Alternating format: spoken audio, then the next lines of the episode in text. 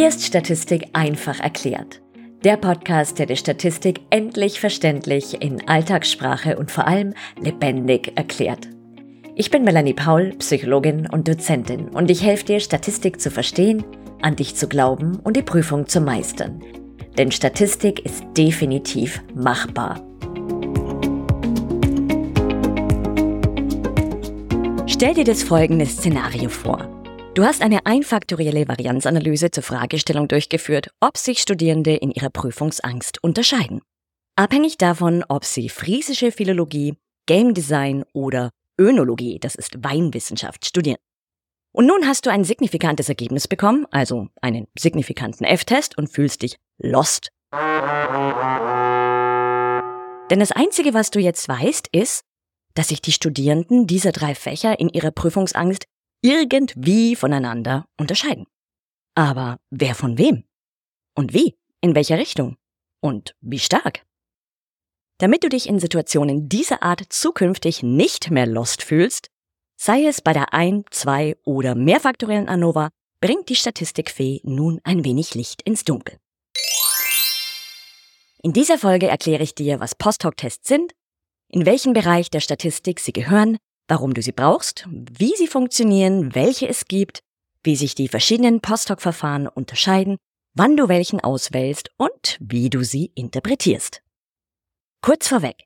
Diese Episode baut auf den Podcast-Folgen Nummer 30 und 38 zur Varianzanalyse auf. Falls du also mit dem Grundwissen zu ANOVA noch nicht so wirklich vertraut bist, empfehle ich dir, deine Öhrchen zunächst mit diesen Folgen zu verwöhnen. Und los geht's! Let's do this! Was sind Post-Hoc-Tests und in welche Welt der Statistik gehören sie? Post-Hoc-Tests sind Signifikanztests, die man im Anschluss an eine signifikante Varianzanalyse einsetzt, um herauszufinden, welche dieser Mittelwerte, die wir untersucht haben, sich wie stark und in welcher Richtung voneinander unterscheiden. Mit Richtung meine ich dabei, welcher Mittelwert höher und welcher niedriger ist. Sie dienen dazu, alle möglichen Mittelwertsvergleiche zwischen jeweils zwei Gruppen durchzuführen. Kommt nachher noch die genauere Erklärung. Post-Hoc-Tests gehören in die schließende oder Inferenzstatistik und hier sowohl in die Welt der Unterschiede als auch in die Welt der Veränderung über die Zeit hinweg.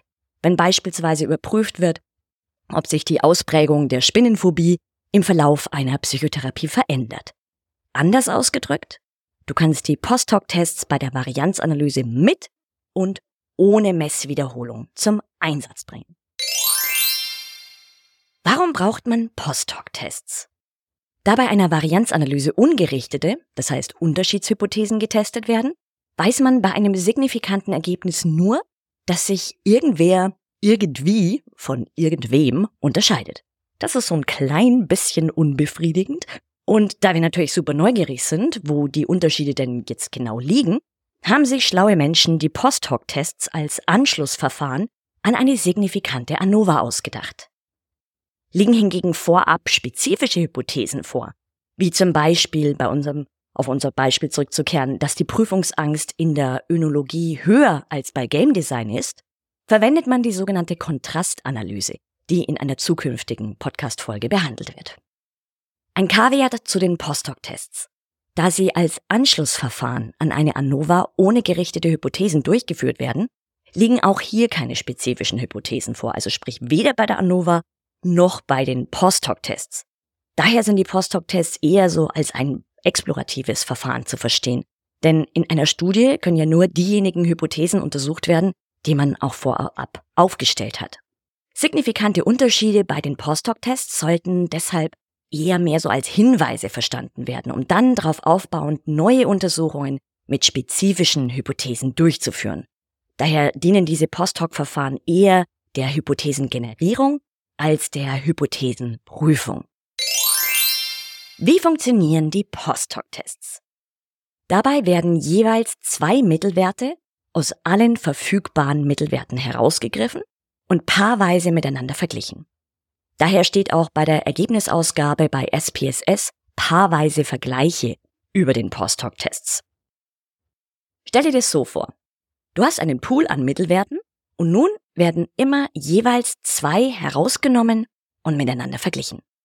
Und das Vergleichen besteht dabei ganz schlicht darin, dass der eine Mittelwert vom anderen abgezogen wird, also Mittelwert 1 minus Mittelwert 2.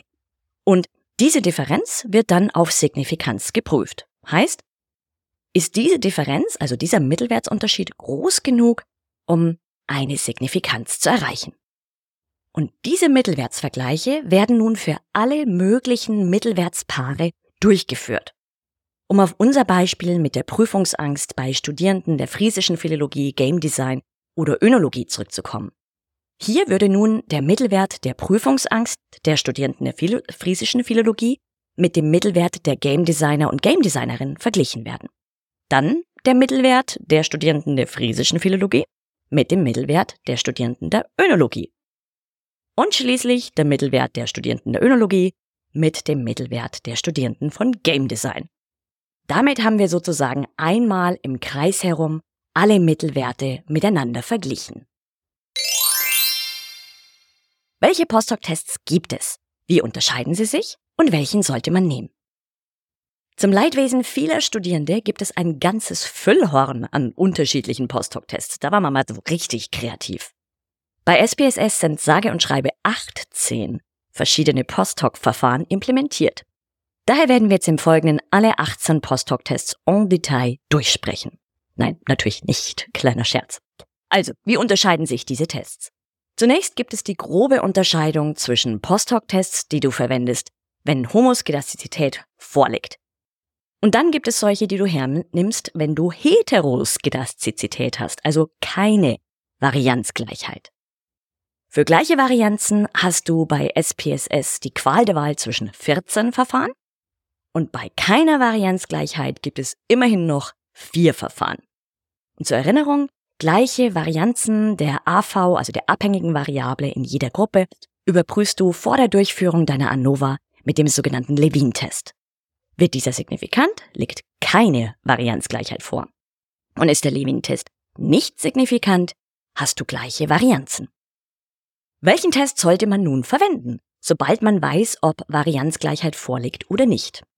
An dieser Stelle scheiden sich die Geister, wie so oft in der Statistik, was etwas unbefriedigend ist. Generell gilt, dass du diejenigen Verfahren verwenden solltest, die an deiner Hochschule als die besten Postdoc-Tests angesehen werden. Und bestimmt äußert sich deine Dozentin oder dein Dozent irgendwann in der Vorlesung oder den Studienbriefen dazu. Da gibt's meist dann so eine Empfehlung.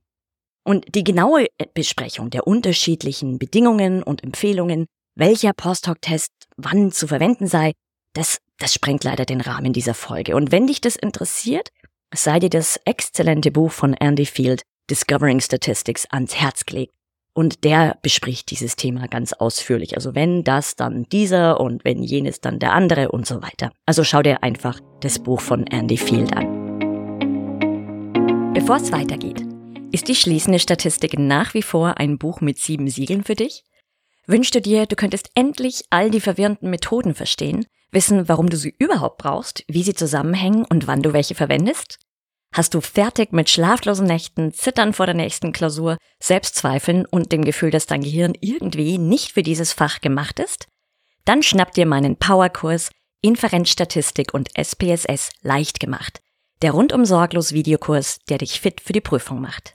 Mit diesem Kurs verstehst du endlich die schließende Statistik, sparst dir einen Haufen Zeit und Nerven und bekommst das Gefühl, die Prüfung meistern zu können.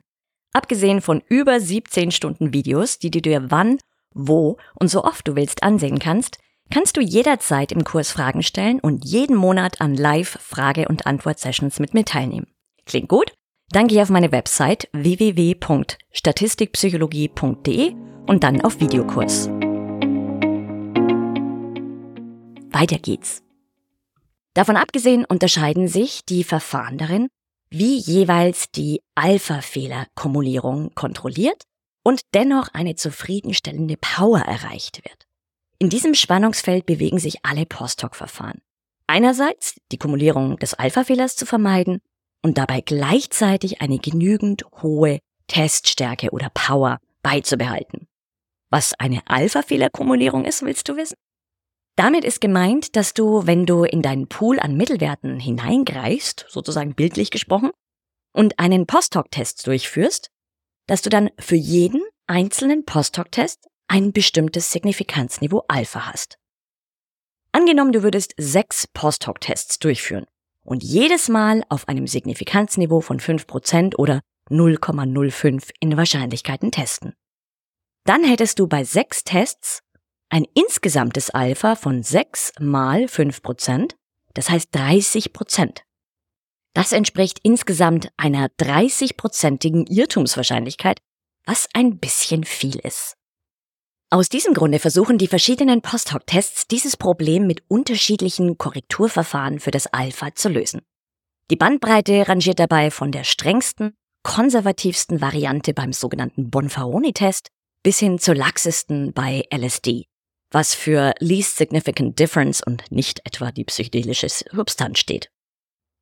Da wir hier, wie gesagt, nicht alle Verfahren einzeln durchsprechen, das wäre eine sehr lange Podcast-Folge, schauen wir uns nur kurz exemplarisch an, wie der Post-Hoc-Test von Bonferroni vorgeht.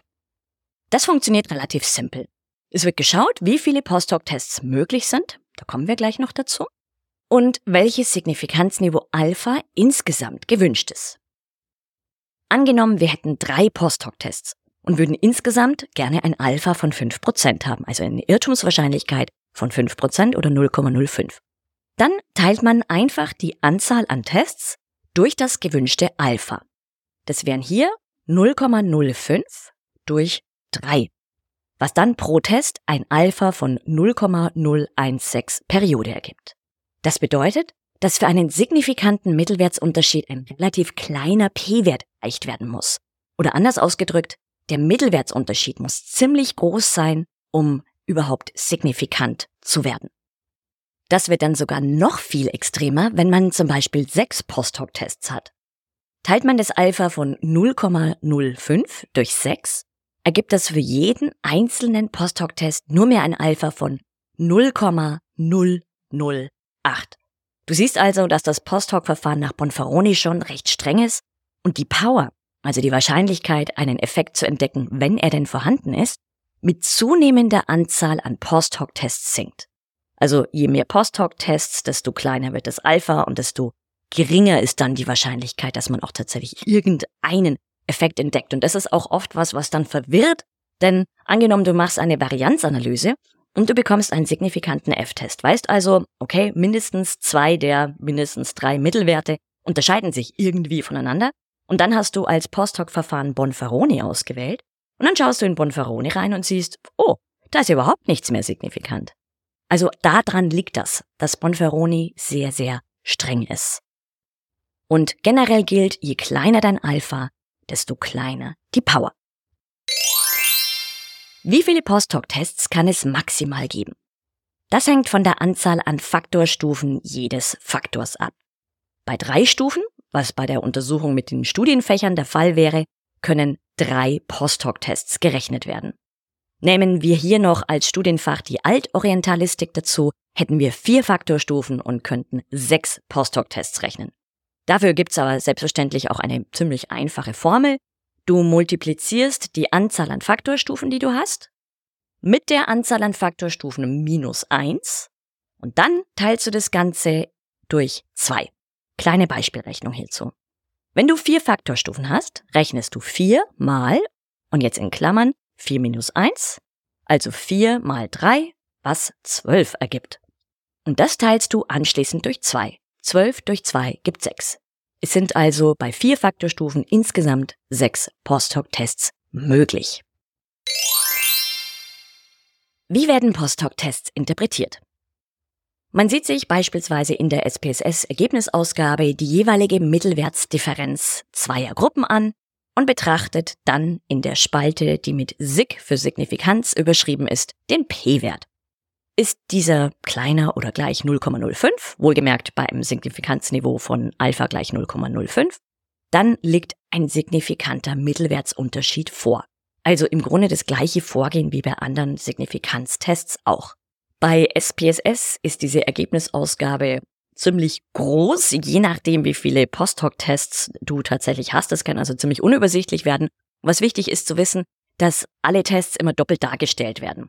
Also einmal beispielsweise friesische Philologie minus Önologie und dazu die Mittelwertsdifferenz und die Signifikanz Und das gleiche umgedreht. Da steht dann auch eine Zeile Önologie minus friesische Philo Philologie und dann die Mittelwertsdifferenz, die die gleiche ist, nur mit einem anderen Vorzeichen und die Signifikanz dazu. Das sollte man auf jeden Fall wissen. Es ist alles in der Ausgabe doppelt vorhanden und in der ersten Spalte steht also immer der erste Mittelwert und daneben ist dann die Bezeichnung für den zweiten Mittelwert, also beispielsweise friesische Philologie in der ersten Spalte minus Önologie in der zweiten Spalte und danach folgt die Mittelwertsdifferenz, also schlichtweg der Unterschied zwischen Mittelwert friesische Philologie in der Prüfungsangst minus Mittelwert Önologie in der Prüfungsangst und daneben noch diverse Angaben und dann irgendwann die Spalte Signifikanz. Und diese Richtung des Unterschieds, die siehst du entweder am Vorzeichen der Mittelwertsdifferenz oder in den deskriptiven Statistiken. Mit Vorzeichen ist gemeint, dass ein negatives Vorzeichen bedeutet, dass der Mittelwert in Gruppe 1 kleiner als in Gruppe 2 ist. Also wenn der Mittelwert in Gruppe 1 2 ist und in Gruppe 2 bei 4 liegt, dann ist die Differenz, die ja da berechnet wird für die Postdoc-Tests, 2 minus 4 und es gibt dann minus 2. Also immer wenn du bei der Mittelwertsdifferenz in der Spalte ein negatives Vorzeichen siehst, weißt du, dass die zweite Gruppe einen höheren Mittelwert hat. Und positive Differenzen bedeuten hingegen, dass der Mittelwert bei Gruppe 1 höher ist. Also stell dir vor, Gruppe 1 hat den Mittelwert 4, Gruppe 2 den Mittelwert 2, dann ist 4 minus 2 2 und das hat einfach ein positives Vorzeichen. Zurück zu unserem Beispiel. Angenommen, es kommt beim paarweisen Vergleich der Prüfungsangst bei Önologie, Gruppe 1 und friesischer Philologie, Gruppe 2, eine signifikante negative Differenz von minus 10 heraus, dann wissen wir, dass der Mittelwert der Prüfungsangst bei den Studierenden der friesische Philologie um 10 Punkte höher liegt als bei den Studierenden der Önologie. Und mehr ist es auch nicht. Kurz und knackig zusammengefasst. Post-Hoc-Tests werden im Anschluss an eine signifikante ANOVA durchgeführt, um herauszufinden, wo die Mittelwertsunterschiede denn genau liegen. Sie beantworten die Frage, wer sich wie von wem unterscheidet. Dabei werden jeweils zwei Gruppenmittelwerte miteinander verglichen und gewöhnlich alle möglichen paarweisen Vergleiche getestet. Es gibt eine Fülle von Post-Hoc-Verfahren, die sich vor allem darin unterscheiden, wie der Kumulierung des Alpha-Fehlers entgegengewirkt und dabei gleichzeitig eine möglichst hohe Power erreicht wird. Puh, das war's. Halleluja! Ich verleihe dir das virtuelle goldene Öhrchen, wenn du bis hierher wacker durchgehalten hast. Jetzt wünsche ich dir gutes Anwenden und Umsetzen des Gehörten, einen ganz wunderbaren, knackenden Tag und freue mich, wenn du bei der nächsten Podcast-Folge voller Spannung wieder mit glühenden Löffelchen dabei bist. Vielen Dank fürs Zuhören. Wenn dir der Podcast gefallen hat, freue ich mich sehr, wenn du ihn abonnierst und eine Bewertung hinterlässt.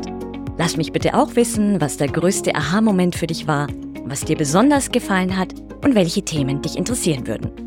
Und wenn du einen einfachen und verständlichen Einstieg in die schließende Statistik willst, dann schnapp dir meinen 0 Euro Mini-Videokurs Inferenzstatistik Quick and Dirty. Den Link dazu findest du unten in den Show Notes. Jetzt wünsche ich dir noch einen ganz schönen Tag und vergiss nicht, Statistik ist definitiv machbar.